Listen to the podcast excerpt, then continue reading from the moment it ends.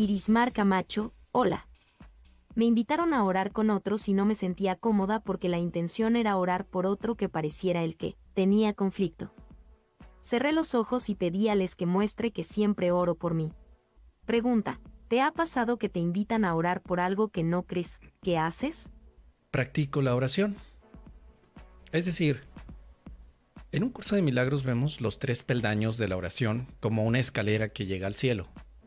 En el primer peldaño parece que estás orando por otros. En el segundo peldaño oras con otros. Pero también se nos dice allí que en algún momento se percibirá que todavía hay otro al que se elevan las plegarias. Esto quiere decir que cuando nos inviten a nosotros como super practicantes, super practicantes del curso de milagros y conocedores de que todo está en la mente y de que solamente hay un solo ser, etc., ¿no debamos entonces ser partícipes de ese tipo de invitaciones?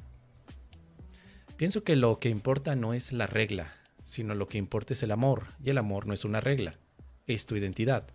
Y si en ese momento hay un deseo de unificación y una petición de amor, por supuesto que la podemos atender.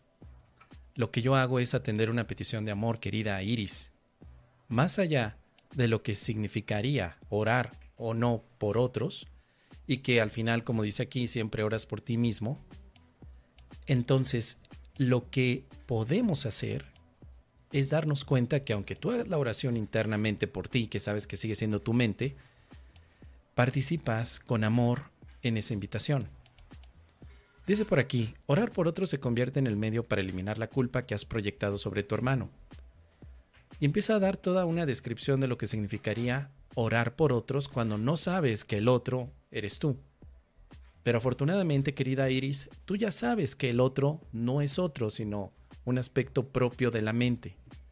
Así que tú aprovechas eso y decir, sin importar el, el formalismo que pueda haber en la superficie, internamente yo sé que estoy orando por la misma mente que se cree separada o confundida. Por eso, el primer peldaño del canto de la oración nos hace referencia a reflexionar sobre lo que significaría ese otro desde el punto de vista de la separación, para después darnos cuenta que no hay nadie realmente afuera de ti, porque todo lo que ves lo percibes tú, la mente lo percibe. Lo único que podemos hacer, querida amiga, es seguir orando en unión, siempre, abandonando la culpa, como nos dice aquí, es evidente que este paso no lo puede dar quien no ve la liberación de otros como algo ventajoso y de valor para sí mismo. Puede aplazarse por largo tiempo porque puede parecer peligroso en lugar de compasivo, pero para los culpables ciertamente parece una ventaja tener enemigos. Entonces yo lo que hago en ese momento, querida amiga, es no hacer enemigos a los demás. Si me están invitando a orar por otros y yo sé que no hay otros, tengo que recordar que tampoco hay enemigos. Entonces no hago enemigo a nadie. A nadie. Todos son mis amigos y por lo tanto, si en ese momento hay una expresión de culpa que yo perciba, la abandono. Abandono la culpabilidad. No hay nada más que hacer. Eso es todo. Y quizá la gente en ese instante parezca manifestar que las oraciones ayudarán a otro que parece tener un conflicto inmenso pero tú ya lo sabes bien, querida amiga. Tú ya sabes bien que eso es una apariencia, que solo la mente es la que está confundida y sigues practicando tu oración para que la mente recuerde que sigue siendo parte de Dios, que no hay nadie fuera de la mente, que las ideas no abandonan su fuente. Si ya lo sabes, no habría conflicto. Y si hay un conflicto, es porque hay enemigos. Y si hay enemigos es porque en realidad no estás creyendo que hay que el otro forma parte de ti. Los enemigos son separaciones entre tú y los demás.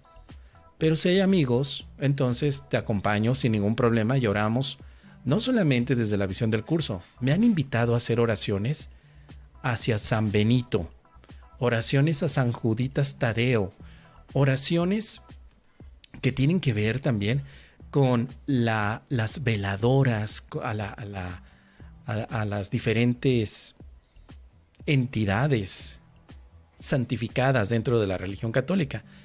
Y al final, no es mi postura decirle, es que todo eso es una ilusión. Si me lo están invitando con una petición de amor, asisto y me uno a la oración. No me estoy uniendo a la pérdida o al sufrimiento. Recuerda que también en ese sentido el curso nos aporta una gran ventaja. Te unes al amor. Y por amor estoy aquí, en esta congregación católica, escuchando y haciendo oración. Pero internamente sé que lo único que me mantiene allí es la utilidad del amor. Nada más. Esto te puede ayudar para evitar, en cierto sentido, el aislamiento espiritual. Porque claro que lo hay aquellos que se creen tan espirituales tienden a aislarse del mundo.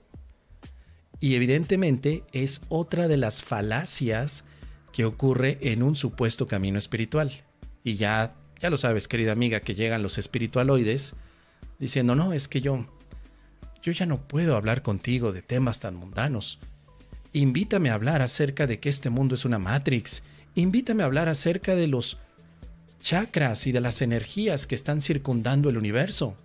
Invítame a hablar del perdón de un curso de milagros, pero por favor, no me invites a rezar el Santo Rosario, ni tampoco me vayas a invitar a hablar de fútbol, ni mucho menos se te ocurra invitarme a tomar unas cervezas, porque yo ya soy espiritual. Pero, pero, pero, ¿qué acaso no la espiritualidad implica una reunión con el espíritu? Y esa reunión puede ser en todo momento, bajo el matiz de una oración o bajo el matiz de una cantina, que no la espiritualidad puede estar en todas partes porque no depende de un lugar, sino más bien de una decisión de que el espíritu es la realidad. Entonces no caigamos en ese tipo de confusiones, pensando que ahora como espirituales o como practicantes tal vez de un curso de milagros, hemos aprendido que orar por, otro, orar por otros es una ilusión y a partir de ahora descalifiquemos a los que quieren orar por otros. Sabiendo bien que eso es una ilusión, no tendrías por qué estar evitando la ilusión. Y eso también es todo un tema, querida amiga, ¿eh? porque hay muchos estudiantes que quieren evitar las ilusiones como si fueran realidad, cuando en realidad lo que significa una ilusión es que no te puede afectar. Hasta puedes jugar con la ilusión. Así que para concluir, orar por otros, orar por ti, orar es comunicarse con el amor. Comunícate con el amor y los demás también van a tener este beneficio para ti. ¿Qué te parece, querida amiga? Déjame tus comentarios, Irisma.